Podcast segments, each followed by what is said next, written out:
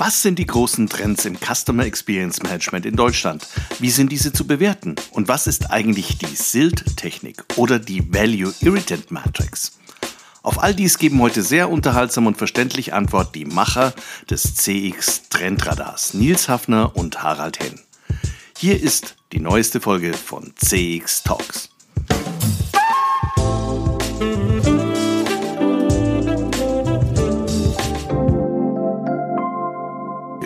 CX Talks. Ich bin Peter Pirner vom ICEM, dem Institut für Customer Experience Management, und ich freue mich sehr, dass Sie wieder da sind. CX Talks wird diesen Monat unterstützt von FIR, einem führenden Technologieanbieter für Cloud Contact Center in der Dachregion. FIR entwickelt und betreibt KI-gestützte Software für begeisternde Kundenerlebnisse entlang der gesamten Customer Journey. Mit FIR wird Kundenkommunikation erfolgreich für euch und für eure Kunden. Die einzigartige Kombination aus künstlicher und menschlicher Intelligenz hebt euren Service auf ein neues Kompetenzlevel. So seid ihr stets mit euren Kunden verbunden.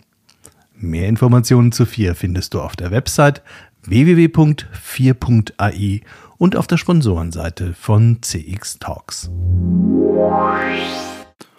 Und falls Sie zum ersten Mal reinhören, abonnieren Sie am besten jetzt gleich unseren Podcast bzw. drücken Sie jetzt den Folgen-Button bei Apple, Spotify, TuneIn oder sogar YouTube. Dann entgeht Ihnen keine unserer Folgen und Sie haben immer einen Informationsvorsprung vor Ihren Kollegen oder zumindest Spaß bei der Sendung. Spielen Sie auch gerne CX Bullshit Bingo? Customer Centricity, NLP-basierte Bot-Programmierung, Customer Journey Design, Servicekultur, Voice of the Customer, Employee Experience, MPS, Feedback Loop Management und Brand Purpose. Bingo. Das wäre geschafft.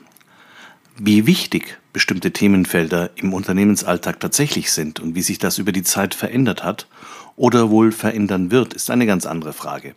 Hilfestellung bietet aktuell der CX Trendradar, der im Januar veröffentlicht wurde. In der heutigen Folge haben wir die Macher des CX Trendradars zu Gast, Nils Hafner und Harald Henn. Die beiden sind echte Szenegurus und einige hatten bestimmt schon das Vergnügen, die beiden auf einer Veranstaltung gesehen zu haben. Harald Henn ist geschäftsführender Gesellschafter der Marketing Resultant GmbH aus Mainz und einer der aktivsten LinkedIn-Mitglieder, die ich zum Themenfeld kenne. Seit mehr als 20 Jahren gestaltet und optimiert er für Unternehmen Prozesse im Customer Service mit dem Ziel, mehr Effizienz und vor allem höhere Kundenorientierung zu erreichen. Was mich persönlich besonders an ihm beeindruckt, ist, dass er es schafft, immer wieder Ordnung in die komplexe Technologielandschaft zu bringen, die ja die ungute Eigenschaft hat, sich alle zwei bis drei Jahre neu zu erfinden. Nils Hafner ist Professor für Kundenbeziehungsmanagement am Institut für Finanzdienstleistungen der Hochschule Luzern und hat verschiedene Lehraufträge an mehreren europäischen Hochschulen. Einige haben ihn vielleicht als Autor wahrgenommen oder sogar als Keynote-Speaker erlebt. Er versteht es aus meiner Sicht hervorragend, wissenschaftliche Erkenntnisse prägnant und leicht verständlich darzustellen. Sein ausgeprägter Sinn für Humor macht seine Beiträge zu einem sprichwörtlichen Vergnügen mit Tiefgang. Ich freue mich ganz besonders über unsere Gäste Harald Henn und Nils Hafner in der heutigen Episode von CX Talks, die wichtigsten Trends im Customer Experience Management. Hallo ihr beiden, schön, dass ihr da seid. Hallo Peter. Guten Morgen. Hallo. Guten Morgen.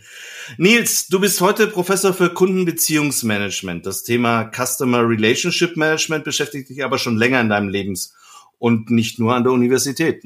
Absolut richtig. Also äh, beschäftigt mich seit 1997, seitdem ich ähm, meine Dissertation über Qualitätsmanagement im Callcenter geschrieben habe und dazu Bücher von Harald Henn gelesen habe. Sehr spannend. Und ähm, 20 äh, Jahre bevor ich ihn kennengelernt habe übrigens. Ähm, und seitdem habe ich festgestellt, dass Unternehmen immer noch sehr spannende, sehr einfache und sehr sich wiederholende Fehler machen. Und das habe ich, fand ich einerseits wahnsinnig lustig. Andererseits habe ich gedacht, da ist ein Markt für Beratung. Und so bin ich in der Beratung eigentlich auch eingestiegen und habe festgestellt, mit Beratung kommst du immer nur punktuell weiter. Du musst die Leute großflächig ausbilden und das mache ich jetzt seit knapp 15 Jahren. Du machst dich da sehr verdient, merke ich schon. Das ist super. Man versucht. Harald, kurz. Harald, Harald, kurz zu dir. Du zählst seit fast 20 Jahren zu den renommiertesten Beratern für Prozessoptimierung im Customer Service. Woher kommt denn diese Leidenschaft? Ähm, die Leidenschaft kommt von Dell Computer, wo ich das Vergnügen hatte, das in Deutschland als Marketingleiter mit aufzubauen. Ähm, das war der erste Hersteller, der seine PCs direkt an Kunden verkauft hat. Also man konnte sich dann nicht mehr rausreden, wenn irgendwas nicht funktioniert hat, ähm, dass der Händler schuld ist oder so, sondern äh, das, was man sich ausgedacht hat, ähm, hatte man immer selbst zu verantworten. Und das Schöne ist, wenn es gut funktioniert, kriegt man unmittelbar eine Rückmeldung. Wenn es schlecht funktioniert, dann auch. Und ähm, da hat mich dieser Virus infiziert, dass man äh, mit kundenorientierten Prozessen und Feedback von Kunden äh, sehr viel bewirken kann. Super, sehr interessant. Und ihr habt im Januar 2020, das ist das Thema, über das wir heute eigentlich auch reden wollen, den CX Trendradar veröffentlicht. Könntet ihr vielleicht kurz beschreiben, was das ist und wie ihr da vorgegangen seid? Harald vielleicht? Ähm, ja, wo kommt das her? Ähm, der, der Trendradar ist ähm, eine Orientierungshilfe für Entscheider, weil wir festgestellt haben, der Markt wird überschwemmt mit Begriffen, Customer Experience, Journey Mapping, äh, Analytics, da gibt es eine unendliche Vielzahl von Begriffen, die zum Teil auch unterschiedlich interpretiert werden. Und äh, jeder nimmt für sich in Anspruch, äh, dass das das wichtigste Thema über, äh, überhaupt ist.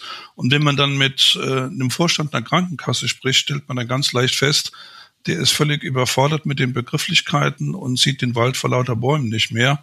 Und ähm, aus diesen Trends, die wir ja in, den Jahren zuvor auch schon gemacht haben, haben wir jetzt äh, eine Systematik entwickelt, ein Reifegradmodell, wo dann Entscheider auch wirklich feststellen können, wo stehe ich, welche Themen sind relevant, mit welchen Themen muss ich mich beschäftigen.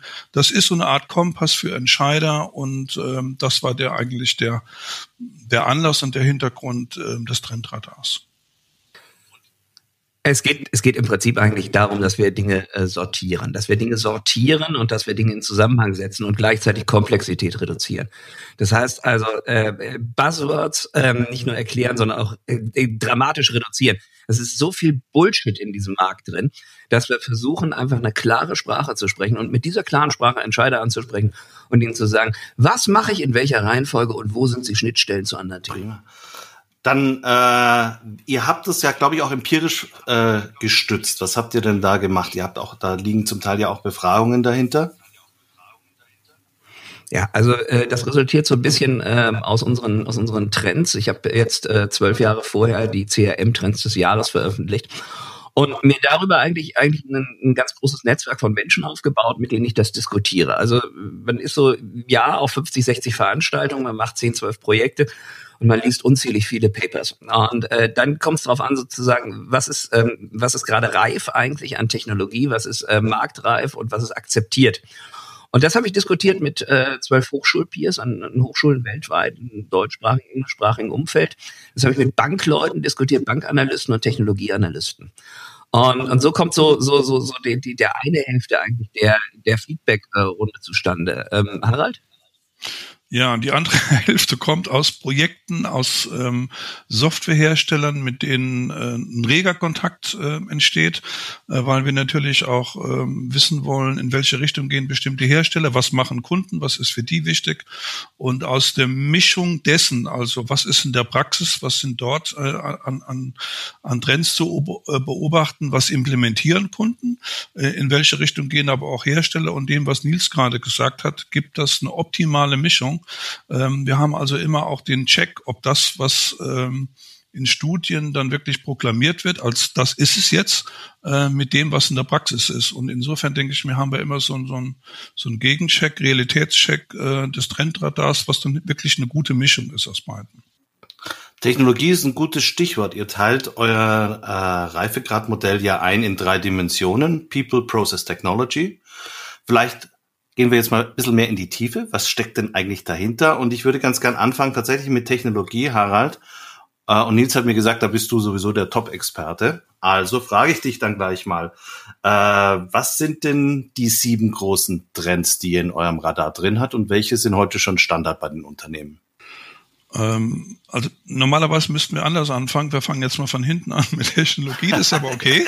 ähm, Nils wird dann gleich nochmal sagen, warum äh, man vorne anfangen sollte. Also wir haben ähm, identifiziert äh, Customer Data Plattforms, also operativ zur Verfügung gestellte Plattform, mit dem man eine Vielzahl von notwendigen Daten äh, für Kundenreisen äh, zur Verfügung hat, damit man an den richtigen Stellen entlang so einer Kundenreise auch mit, genau mit den Daten arbeiten kann, die man braucht, weil die Erfahrung zeigt, dass sehr viele Daten in sehr vielen Silos versteckt sind und nur die IT kann damit umgehen. Ähm, wir haben Customer Analytics, also ähm, Analysieren von Kundenverhalten, Kundenreisen. Dann haben wir einen Trend, der noch nicht ganz so weit ist, Augmented Reality. Der hat aber jetzt durch Corona stark zugenommen, Virtual Reality. Wir haben digitale Assistenten und natürliche Sprachverarbeitung. Ähm, Voice ist auch einer der Themen, mit denen sich äh, nicht nur Kunden, auch Unternehmen zunehmend beschäftigen müssen. Dann haben wir CRM-System. Das ist übrigens, äh, ja, man kann sagen, ähm, das Thema, was nahezu in allen Branchen, allen Unternehmen zumindest vorhanden ist. Über Nutzung müsste dann nochmal sprechen. Marketing Automation und last but not least Instant Messenger und äh, textbasierte Bots. Das sind so also die Themen im Bereich Technologie. Mhm. Und welche würdest du sagen sind, also neben dem CRM-System, wo du gesagt hast, das ist Standard in den meisten Unternehmen, welche würdest du auch sagen, sind schon relativ etabliert? Also wo ist man schon relativ weit? Also man muss immer aufpassen, weil es ist von Branche zu Branche natürlich ein bisschen unterschiedlich irgendwo. Also Marketing Automation ist im Banken- und Finanzwesen oder auch im Versandhandel, E-Commerce relativ äh, gut verbreitet, in anderen Branchen eher weniger. Also man muss da schon aufpassen, B2B, B2C-Branche, aber auch Customer Data Plattforms. Ähm, auch da haben die Unternehmen gemerkt, also die Komplexität der verschiedenen äh, Kontaktmöglichkeiten über Chat, Videochat, äh, Instant Messaging, Marketing Automation und so weiter. Das kriege ich nur in Griff, wenn ich irgendwo eine operativ zur Verfügung stehende Datenbasis habe. Ähm, auch ich würde mal sagen, das sind so die, die relativ ähm, weit verbreitet sind. Und was im Moment halt mit, mit Vollgas, kann man wirklich sagen, eingeführt wird, ist Instant Messaging. Ähm, das war vorher schon relativ populär, aber jetzt durch Corona, äh, wo Leute auch nicht mehr in die Geschäftsstelle gehen können, gehen wollen, ähm, ist das eine extrem beliebte Form der Kommunikation mit Unternehmen mit sehr vielen Vorteilen. Und das boomt zurzeit ohne Ende und das wird wahrscheinlich auf unserem Trendradar in den nächsten zwei, drei Jahren einen kräftigen Satz nach vorne machen, Richtung hin zu Standard und Commodity. WhatsApp hat ja noch gar nicht so lange aufgemacht, äh, seine Plattform, dass man das einbinden könnte in professionelle Customer Service Systeme. Ne? Also das ist vielleicht jetzt auch, mm, ja, die ganze Branche bewegt sich da auch hin Richtung Öffnung. Ja, wobei viele das immer nur reduzieren auf WhatsApp. Ähm, ja. das, das Spannendere ist zum Beispiel Apple Business Chat weil es über sehr viel mehr Intelligenz verfügt. Also ich kann, wenn ich mit meinem Smartphone unterwegs bin, also ich habe ein iPhone, dann kann ich ähm, mit lokalen Informationen, also wo bin ich gerade eingeloggt und sehe ein Geschäft vor mir, dann direkt ähm, aus dem Smartphone heraus mit jemandem Chat starten, ohne dass ich speziell eine Chat-Anwendung aufrufen muss. Ich kann mir die Dinge anschauen. Ich kann über den Chat mir zeigen lassen, ob es die Spur vielleicht auch in Braun gibt, weil ich hätte die lieber in Braun. Und wenn ich das möchte, kann ich die gleich, äh, wenn der Chat erfolgreich war, über Mobile Payment, Apple Pay auch gleich bestellen. Also es geht darum, nicht nur einfach Texte hin und her zu schicken, so wie mit WhatsApp, sondern es geht darum, komplette Kundenreisen so abzubilden, dass der Kunde sagt, okay, ich habe es gesehen, ich bin beraten worden, ich habe es bestellt und kriegt gleich anschließend auch noch eine Bestätigung, wenn es bei mir zu Hause angeliefert wird. Und das alles und das alles eben ohne, dass der Kunde Angst hat. So und äh, wenn wir jetzt nach Asien, Asien schauen, da haben wir WeChat. Das ist so eine Meta-App, da können wir alles drin machen. Großes Problem ist, äh, dass der Datenschutz gleich null. Warum soll es auch in China Datenschutz haben, wenn der Staat eh alles weiß? Also insofern, äh, das macht auch irgendwie ein Stück weit bequem. Das wollen wir natürlich nicht. Das wollen wir in Europa nicht, das wollen wir in Amerika nicht. Und ähm, äh, da profiliert sich so eine Firma wie Apple natürlich sehr stark auch ähm, im Thema Datensicherheit und Datenschutz. Okay. Das führt uns jetzt auch ganz gut eigentlich zur nächsten Dimension, nachdem Technologie ja eigentlich nur mal die Möglichkeiten eröffnet, aber solange die nicht eingebunden sind in so eine Prozesswelt, äh, ist es einfach nur eine Technologie, die da steht. Äh, Nils, magst du vielleicht kurz erklären, was die wesentlichen Trends und Instrumente sind, die ihr untersucht habt auf der Dimension Prozess? Das, das Spannende ist so, in der Mitte, in der Mitte von diesem ganzen Radar, also im, im, im 90 Grad, ganz oben steht das CX Management Cockpit. Und ich glaube, das ist, das ist momentan ja eigentlich auch so, so, so, so ein Thema, über das viele, viele, viele, viele Menschen sich eigentlich Gedanken machen im Sinne von, was bringt das, wie kann ich das messen, wie kann ich das steuern? Und äh, deswegen haben wir das damit eigentlich auch angefangen, den, den Radar zu beschreiben. Drumherum sind jetzt viele, viele Dinge, die unterstützend wirken, die schon ganz lange gibt. Service Ticketing, wo Harald sich jetzt sehr stark drum gekümmert hat. Customer Journey Mapping, äh, da habt ihr ja auch schon einen Podcast gemacht mit CX Omni. Äh, die, äh, das Omni-Channel-Thema und dann so, so zwei, zwei wirklich, wirklich kleine Trend, Trendthemen, die eigentlich wenig bekannt sind im Markt. Äh, das eine ist äh, die, die Value Irritant Matrix, also die, die wirklich systematische Entscheidung, was kann ich automatisieren, welche Dialoge will ich überhaupt als Unternehmen persönlich führen und welche Dialoge will ich automatisieren. Und das da muss ich einhaken. Weil ja. da muss ich jetzt ehrlicherweise zugestehen, ja. Value Irritant Matrix, da musste ich googeln. Ja. Könntest du vielleicht kurz erklären, was das ist? Das ist ein Instrument, was, ähm, was zu den intelligentesten Management-Konzepten äh, äh, in diesem Umfeld gehört, weil es zweiseitig funktioniert. Es fokussiert einerseits auf das Unternehmen, andererseits auf den Kunden. So, und man wird bei jedem Dialog überlegt man sich, ist das ein Dialog, den der Kunde gerne hat oder den der Kunde nicht gerne hat? Also beispielsweise Dialoge, die auf Beschwerden basieren, die hassen Kunden, ja. Sie müssen irgendwo anrufen, müssen sich beschweren, weil sonst kriegen sie nicht ihr Recht. Ist aber kein schöner Dialog. So, und auf der anderen Seite nehmen wir jetzt mal das Unternehmen dazu. Dialoge kosten Geld. Solange sie per E-Mail, solange sie per Chat, solange sie per Telefon geführt werden, Mensch zu Mensch kosten die Geld. So, und jetzt ist die Kernfrage, wenn ich nur Fragen bekomme, die ich sowieso schon, von denen ich sowieso schon die Antwort kenne, dann kann ich die auch durchaus äh, automatisieren und zwar intelligent automatisieren. Also kleines Beispiel, Royal Bank of, of, of, of Scotland, die haben äh, Videos gedreht rund um ihr E-Banking und ihr Mobile Banking, um das ihren Kunden zu erklären, um zu vermeiden, dass da 20, 30 Prozent der Kunden anrufen und sagen, könnt ihr mir das mal erklären? Und Jetzt mal so die Frage an dich, Peter. Willst du lieber, hm, willst du lieber von, von, von, von einem, einem schlecht gelaunten Telefonagenten äh, bedient werden oder willst du dir ein echt unterhaltsames Video angucken? Äh, ich muss jetzt dazu sagen, dieser, dieses, dieses Stereotyp vom schlecht gelaunten Callcenter-Agenten, da muss ich gleich einschreiten. Im letzten Podcast hatten wir das Thema, dass die meisten ja total gut gelaunt sind und es auch unheimlich gut rausreißen. Aber wenn ich einen schlecht gelaunten habe, dann gebe ich dir recht, dann bin ich auch eher sehr unzufrieden als nur ein bisschen unzufrieden. Ja, jetzt ist aber die Frage, wo kommt denn schlechte Laune her? Es ist kein angenehmer Job, jeden Tag 40 Leuten das Gleiche zu erzählen. So, die Value Irritant Matrix trägt dazu bei, dass wir einfach bessere Dialoge haben. Dass das, was übrig bleibt, nicht das, was der Kunde will und das, was das Unternehmen will, weil es da beispielsweise was verkaufen kann, weil es was lernen kann über sein eigenes Unternehmen oder Kosten sparen kann. Ja, das sind tolle Dialoge. Da, das ist für den Agenten toll, das ist für den Kunden toll und es entsteht das, was wir als Customer Experience bezeichnen, ja. Bei der Automatisierung entsteht auch Customer Experience, aber die ist sehr lösungsbasiert, ja. Problem, Lösung. So, und das auf eine möglichst unterhaltsame Art und Weise, aber vor allen Dingen schnell. So, und mir geht es darum, dass wir uns fokussieren können mit Zeit, mit Ressourcen auf diesen oberen rechten Quadranten. Kunde will den Dialog, Unternehmen will den Dialog ähm, und dort sympathisch und kompetent sind. Darum geht's. Und das Zweite, das du gesagt hast, ist das Thema äh, SILT. Ja, genau, Silt. Ähm, hab das hab, das habe ich dann mal in Google gefunden. das, ist ein, das ist, das kann ich dir mal zusenden. Das ist ein ähm, äh, wirklich spannender Artikel, den äh, äh meine Kollegin Uta Jüttner zusammen mit äh, äh, der Cranfield University äh, entwickelt hat. Und zwar hat die zwei Dinge hm, kombiniert. Und zwar äh, zum einen ist das die Sequential Incident Technik. Das ist, wenn du Marktforschung machst, im Prinzip die Grundlage der, der Customer Journey. Du fragst immer, was haben sie dann gemacht, was haben sie dann erlebt? So, äh, auf der anderen Seite hat sie genommen die Lettering Technik. Und Lettering Technik ist auch relativ spannend. Die fragt nämlich anders, die fragt nach dem Einzelerlebnis. Die fragt nach dem Erlebnis, was war gut, was war schlecht. Was bedeutet das für Sie? Was sind die Konsequenzen, es gut oder schlecht ist? Ich musste lange warten. Was bedeutet das für Sie? Ich verliere Zeit, ich kann mir meine Zeit nicht frei einteilen.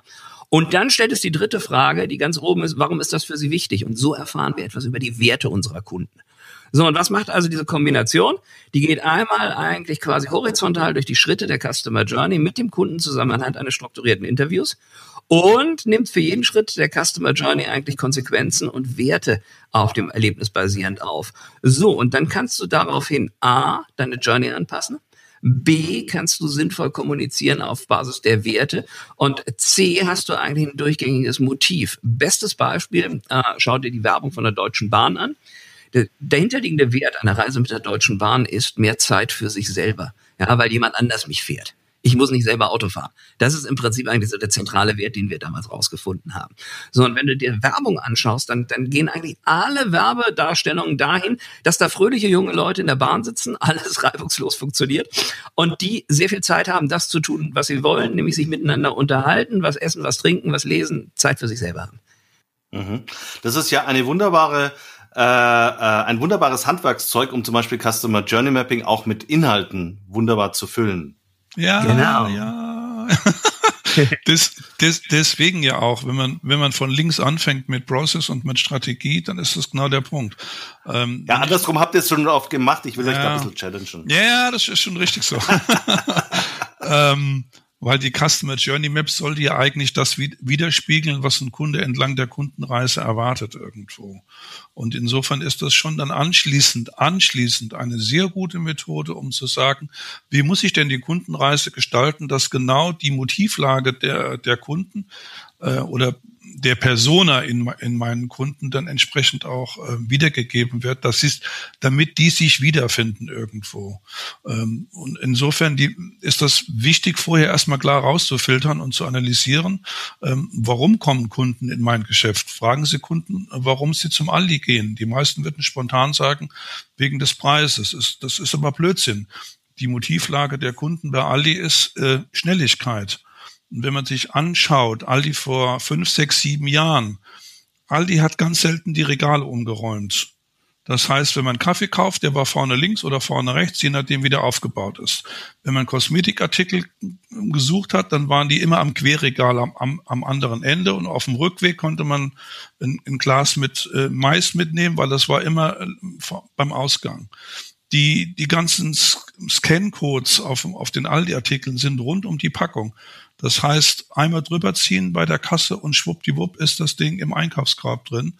Ähm, Aldi hat extrem viel getan, um dieses Thema Schnelligkeit äh, in der Kundenreise durch den Aldi-Laden durch zu realisieren, weil sie wusste, das ist der Grund, warum die Kunden in meinen Laden reinkommen. Und deswegen, was, was Nils gesagt hat, wenn ich Value Irritant habe und die Silt-Methode anwende, dann mache ich eigentlich nichts mehr verkehrt in meiner Kundenreise. Und das ist, das ist eigentlich das zentrale Ziel hier, nichts verkehrt zu machen und beide Perspektiven zusammenzubringen. Ähm, wir haben das ganz große Problem, dass sich das klassische CX-Management sehr stark auf den Kunden fokussiert und auf die Überlegung, was will der Kunde.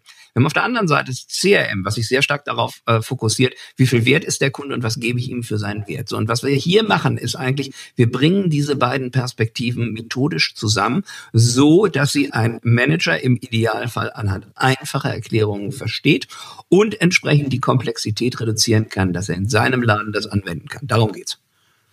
Und eure Erfahrung jetzt in der Anwendung im Unternehmensumfeld. Also ich habe selber auch eine ganze Reihe von Journey Mapping Workshops gemacht und habe auch viele dieser Diskussionen auch geführt gehabt. Äh, mir fiel auf, dass in vielen Unternehmen das auch in einer kleinen Teilgruppe sehr professionell und sehr mit sehr viel Motivation und Engagement gemacht wird. Und die haben immer das Problem gehabt, dass es relativ schwierig nach oben getragen hat oder in eine andere Abteilung rüberzubringen, die vielleicht bei diesem Workshop, wo sie dann alle sehr motiviert waren, nicht dabei waren und dann nur das Papier gesehen haben, wo es drauf stand und gesagt haben, äh, was, was ist da jetzt neu? Ähm, habt ihr ähnliche Erfahrungen oder helfen diese Methoden, das dann noch besser ins Unternehmen zu bringen, mehr Leute abzuholen oder ist das ein Grundproblem von Customer Journey Mapping und solchen Methoden? Das ist ein Grundproblem eigentlich eines Unternehmens. Wenn der, wenn, wenn der oberste Boss das nicht verstanden hat, äh, dann passiert nichts. Ja, der Fisch stinkt immer vom Kopf an. So, und man kann jetzt hingehen und sagen, agil, wir können irgendetwas, irgendetwas äh, bottom-up entwickeln. Das ist meistens eine, eine Chimäre. Das ist meistens etwas, äh, was nicht wirklich existiert. Sondern wir müssen uns überlegen, dass wir ein Commitment haben aus der Geschäftsleitung. Und das passiert meistens dann, wenn ein Chef damit konfrontiert ist, ähm, tatsächlich ähm, Kundenerlebnisse selber zu haben. Mein lieber Kollege Jan-Erik Baas, er erzählt, er erzählt immer von seiner Zeit bei, bei, bei Philips, wo die den Vorstand losgeschickt haben als CX-Team, äh, Vorstandsvorsitzenden und äh, dem eine Aufgabe gegeben haben, kaufen Sie an einem Samstag einen 65 Zoll Fernseher. So, das ist herrlich. Also erstmal ist der Mann seit Jahren nicht mehr selber Auto gefahren. Zweitens mal ist seine Dienstlimousine komplett ungeeignet dafür. Und drittens mal merkt er endlich mal, wie groß die Dinge sind und wie schlecht die zu transportieren sind und wie erbärmlich das Kauferlebnis eines Fernsehkaufs und des selber Anschließens ist bei den eigenen Geräten. So, und wenn er das durchlaufen hat, dann ist eigentlich die Situation da, dass der gesprächsbereit ist. Und ich glaube, Harald, du machst das in deinen Projekten ganz ähnlich, nicht? Ich habe auch schon mal äh, von einer großen deutschen Bank Leute auf den Mainzer Wochenmarkt geschickt ähm, und äh, habe gesagt, ihr geht jetzt mal einfach beobachten, wie Leute einkaufen, wie Käufer damit umgehen. Ähm, das fanden die am Anfang gar nicht so lustig äh, weil sie jetzt mal auf den Wochenmarkt mussten. Und ähm, aber ja, das Ergebnis ist wirklich so, auch wenn Leute sie selber anrufen, mache ich mit Kunden auch schon mal. Ich sage, spielen Sie doch mal Kunde und rufen Sie sie selber an. Die meisten Kunden rufen ja ihr eigenes Unternehmen nicht an. Oder sie werden meistens dann auch irgendwie erkannt, wenn sie mit Namen dran sind. Aber wenn sie Der Undercover-Boss. Ja, aber wenn sie sich anonym darstellen, das habe ich mit einer Krankenkasse gemacht und habe gesagt, äh, versuchen Sie doch mal bei sich selbst Kunde zu werden. Drei Monate später sagte er dann immer in den Vorstandsmeetings, ich bin immer noch kein Kunde geworden, weil keiner hat mein E-Mail beantwortet. Das ist natürlich so ein kleiner Nadelstich dann irgendwo, weil sie natürlich dann auch ähm, merken, ähm, das, was wir uns ausgedacht haben im Marketing, das hat mit der Realität nichts zu tun. Wir kriegen ja noch nicht mal ein E-Mail beantwortet, wenn jemand Mitglied werden möchte und so weiter. Kann Nils nur voll zustimmen. Ähm, die größte Chance, was zu bewirken, ist, Manager, Führungskräfte mit ihrer eigenen Realität im Unternehmen äh, zu konfrontieren, weil das gibt die Aha-Erlebnisse. Und jetzt sind wir schon wunderbar bei der dritten Dimension. Seht ihr, ich kann eure, eure, euren Radar auch von rechts nach links erzählen. jetzt sind wir bei den Menschen, weil wir ja gesagt haben, wir, wir reden jetzt nämlich eigentlich schon über die, die Geschäftsführer, über die Vorstände, über die obere Führungsebene, die verantwortlich sind, dass in einem Unternehmen die entsprechende Kultur vorherrscht oder die entsprechende Strategie vorhanden ist. Das sind zwei Elemente auf eurem Radar. Nils, was, äh, was sind die anderen Elemente oder wie beurteilst du generell die Situation in diesem Block der Dimension People. Ja, sind wir eigentlich am wenigsten weit. Also sind wir eigentlich am wenigsten weit, denn, und das ist, das ist immer so das, das Spannendste, mit diesem Kulturthema kannst du eigentlich intellektuell gesehen alles erschlagen.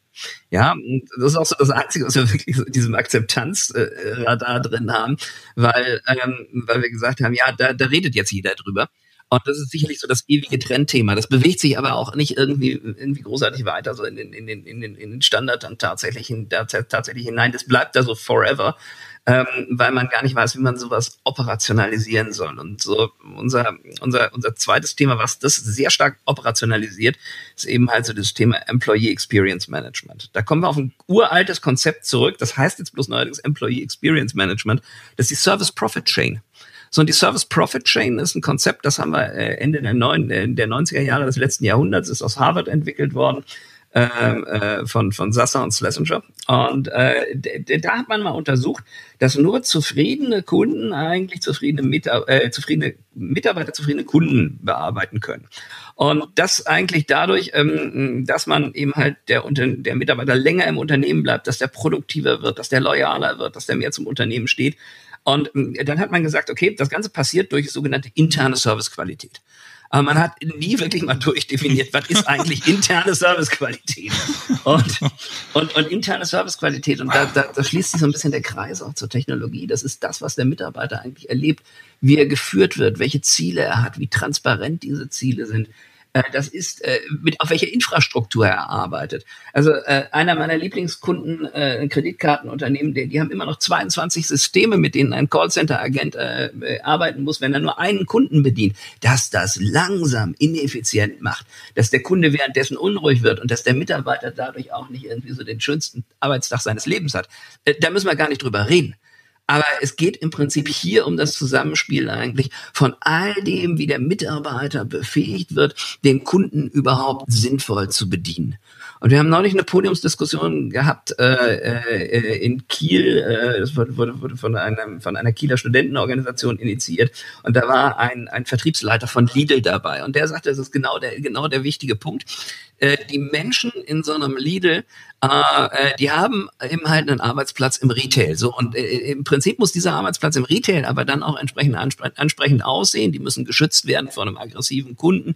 Die müssen Methoden haben, wie sie äh, wie sie sich selber unterstützen. Die müssen ein entsprechendes Back Backbone in ihrer Führung haben, in ihrer Schichtleitung, in ihrem, in ihrem Marktmanager und auch vielleicht in ihrem Vertriebs- und Gebietsleiter. Und äh, das fand ich eine unwahrscheinlich schöne und starke Aussage, was man in den Lidl-Märkten auch merkt. Ähm, da sind die Leute nämlich äh, äh tatsächlich ähm, im Vergleich zum Aldi aus meiner Erfahrung verhältnismäßig freundlich. Und das fand ich, das fand ich, also das fand ich eine ganz große, äh, ähm, ganz, ganz großes, ähm, ganz große Erkenntnis, dass man das dann auch tatsächlich, tatsächlich macht. Wenn man das nicht macht, dann kann man noch so viel Kundenorientierung machen, Kultur ähm, äh, und noch so viel Geld ausgeben. Äh, man kriegt es nicht in die Breite. Und das ist das Problem von der CX-Kultur eigentlich. Also CX-Kultur sieht häufig so aus, ähm, du denkst dir, ja, jetzt muss ich mal wieder motivieren für den Kunden, buchst einen Vortrag beim Hend oder beim Hafner, die kommen mal alle, klatschen danach, sind total happy und begeistert, aber jetzt passiert nichts mehr danach. So, und damit will ich jetzt nicht aufrufen, den Hafner und den Handy zu Vorträgen einzuladen, sondern ich möchte eigentlich sagen, dass man sich doch mal ganzheitlich überlegen soll, was müssen denn eigentlich meine Mitarbeiter können? Um sympathisch und kompetent zu sein? Was müssen sie dürfen? Wie viel Spielraum müssen sie haben? Wir haben hier bei der größten Schweizer Telco mal den Spielraum äh, der Mitarbeiter von 50 Franken, was sie einem Kunden gut schreiben konnten, auf 999 Franken pro Kunde pro Case erhöht. Und äh, das war irre, weil äh, von den 70 von den 70 Teamleitern, die wir hatten, brauchten wir 30 nicht mehr. Ja, die haben wir zu Coaches umgeschult weil, weil keiner mehr gesagt hat, ja, geben Sie mir mal Ihren Vorgesetzten. Die Gesamtsumme von Entschädigungen ist aber nicht gesunken. Die Mitarbeiter waren nicht, deutlich nicht zufriedener, nicht, nicht, nicht gestiegen, ganz genau, nicht gestiegen. Ja, ja. Und äh, die Mitarbeiter waren deutlich zufriedener. Und äh, man muss sich einfach mal überlegen, äh, wie sehr vertraue ich meinen Mitarbeitern? Und das ist eben halt ähm, auch so ein Kernproblem, was wir da sehen, auch bei der ganzen Befrageritis. Ja, also du kriegst heute nach jedem Kundenerlebnis kriegst du ein Mail, ein SMS, da wirst du gefragt auf einer Skala von 0 bis 10, äh, wie du denn jetzt eigentlich äh, das beurteilst. Und und ich meine, Customer Experience muss ja, muss ja so sein, wie wenn du einen tollen Abend hast mit, mit, mit deiner Frau, mit deinem Herzmenschen, mit deinem Mann und, und dann ist, da, ist die Nacht auch toll und du wachst morgens auf und plötzlich guckt er dir ins Gesicht und sagt, und, Schatz, auf einer Skala von 0 bis 10. Würden Sie mich weiterempfehlen? Genau. Würden Sie mich weiterempfehlen. Träumchen. Träumchen. Von Empathie können wir hier nicht reden. Ja, ja. ja und äh, da müssen wir ja irgendwo hin, sonst, sonst ist dieses Thema CX, was total akzeptiert ist, jo, ist ein Kulturthema. Ja, aber äh, wir, wir trauen unseren Mitarbeitern noch nicht mal so weit, dass wir die selber einschätzen lassen. War das ein Top-Gespräch? War das ein geht so Gespräch oder war das eigentlich, Entschuldigung, ein Scheißgespräch und muss ich jetzt vielleicht den Kunden nochmal irgendwo anrufen und wieder einfangen, dass der bei uns Kunde bleibt, weil das einfach daneben gegangen ist. Also mir ist auch aufgefallen, da hängen ja dann gerne KPIs dran und ich finde, es ist auch nichts falsch an einem geht so Gespräch. Warum muss es immer ein Top-Gespräch sein? Äh, es geht so, ist okay, hat seinen Zweck erfüllt. Schwierig sind ja nur die, die daneben laufen und da muss man dann halt sehr schnell reagieren. Ja, das ist effortless, das ist effortless experience. Also wenn man sich das anguckt, ähm, die Kollegen äh, haben da ja sehr schön rausgefunden, dass eigentlich, wenn so ein Servicegespräch sehr gut läuft, der Kunde eigentlich genauso loyal ist wie vorher in der Praxis. Ja, wenn das nicht gut läuft, äh, dann ist er 3,5 mal disloyaler. So, insofern, insofern kannst du da eigentlich keinen Blumentopf gewinnen, sondern musst zusehen, dass der Effort, den der Kunde da reinbringt, dass der eben halt niedriger ist. Und so, so schlagen wir wieder die, die, die, die Brücke von, von People zur Technologie. Ich war bei einem, einem riesen Retailer äh, gerade und äh, äh, der hatte die, die, die super Idee, wenn der Kunde ihnen, ihnen schreibt, ähm, dass er dann einen Link, äh, dass er dann zurückkriegt einen Link per E-Mail und mit dem Link kommt auch ein Bot. Nun, nun schreibt er denen in den meisten, in den meisten Fällen eine E-Mail, wenn er vorher versucht hat anzurufen. So, und jetzt überlegen wir uns mal, was diese drei Kundenkontakte mit dem Kunden machen. Also ich halte das nicht so für eine, also es ist, es ist aus meiner Sicht keine Top-Idee. Das machen wir dann in unserem nächsten Podcast, wenn wir dann über Multikanalmanagement reden, weil ich könnte jetzt da noch eine halbe Stunde weitermachen. Äh, aber ich freue mich sehr, wenn ihr, wenn ihr mal wieder dabei seid. Eine letzte Frage hätte ich allerdings für euch noch. Äh, wenn ihr jetzt auf euer Gesamtwerk Trendradar draufschaut, was ist eigentlich das Interessanteste oder die überraschendste Entwicklung, die euch dieses Jahr aufgefallen ist? Was hat ähm, euch wirklich erstaunt? Er, er, erstaunt hat uns die Riesenresonanz irgendwo.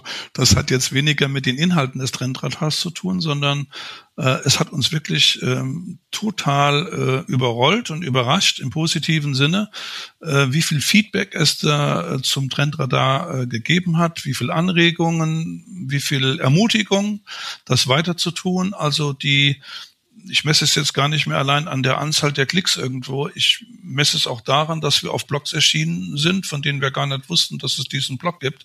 Äh, mit, ja, äh, ja, mit, mit, mit, äh, mit einer ausführlichen Erörterung, was sie daran gut finden, den Ansatz mit Argumenten, wo ich sage, ja, die hätten uns selber auch einfallen können.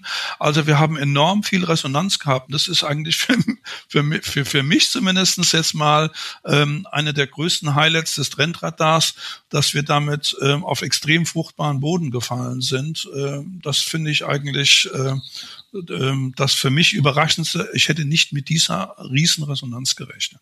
Es ist, es ist aber auch super schön übersichtlich. Also ich fand das auch ganz toll und die Themen sind drauf. Nils, du wolltest? Mich hat, mich hat, mich hat überrascht, wie, wie, wie, wie wenig gut ausgebildet äh, äh, Menschen häufig sind, die sich mit diesem Thema auseinandersetzen. Die sind total fit im Designumfeld. Wie macht man eine Customer Journey? Wie macht man so einen Mapping-Workshop? Äh, wie, wie designt man Touchpoints? Aber auf die Grundfragen, Strategie, keinen blassen. Uh, Value Irritant Matrix, keinen blassen. Wie bringt man die Kundenwerte da rein für, für, für, für, für, für das Thema Automation? Also wie, wie bringt man die Inhalte da rein? Keinen blassen. Und äh, ich glaube, dass wir hier insgesamt, wenn wir das da drüber legen, also wir sind, wir sind im Prinzip über das gesamte Thema CX, sind wir immer noch im, im Thema Prototyp. Ja, wir lernen uns die Methoden zusammenzunehmen und plötzlich stellen wir fest, dass der, dass der Baukasten viel, viel, viel breiter ist und über alle drei Dimensionen geht ähm, äh, als wir vorher gedacht haben, äh, dass wir uns nur über dieses Design ähm, unterhalten. Und das ist auch völlig klar, dass die Leute, die nur Design machen, ja, die nur Design machen, auch zum Teil ein, ein Wahrnehmungsproblem bei der Geschäftsleitung haben, weil die, weil die am Ende des Tages in Hard Facts diskutieren müssten, in Wachstum und Profitabilität. Und das, das fehlt da noch so ein bisschen drin. Und ich freue mich, das jetzt mit Marald die nächsten Jahre zusammen zu entwickeln.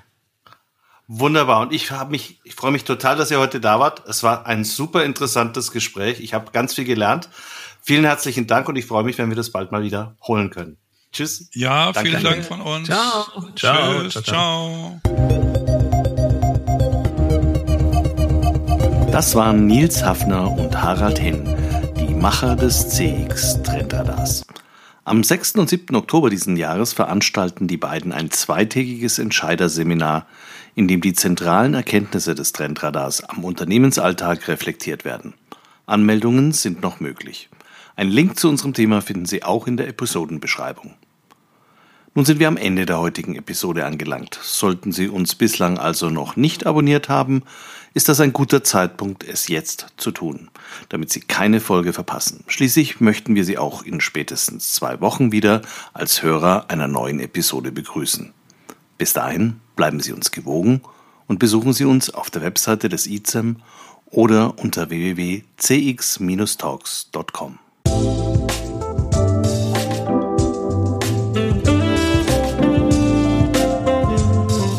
Das war CX Talks, deutschsprachige Podcast für Customer Experience Management. Folgen Sie uns auf Spotify oder Anchor FM. Über neue Folgen informiert Sie auch der Newsletter des ICEM.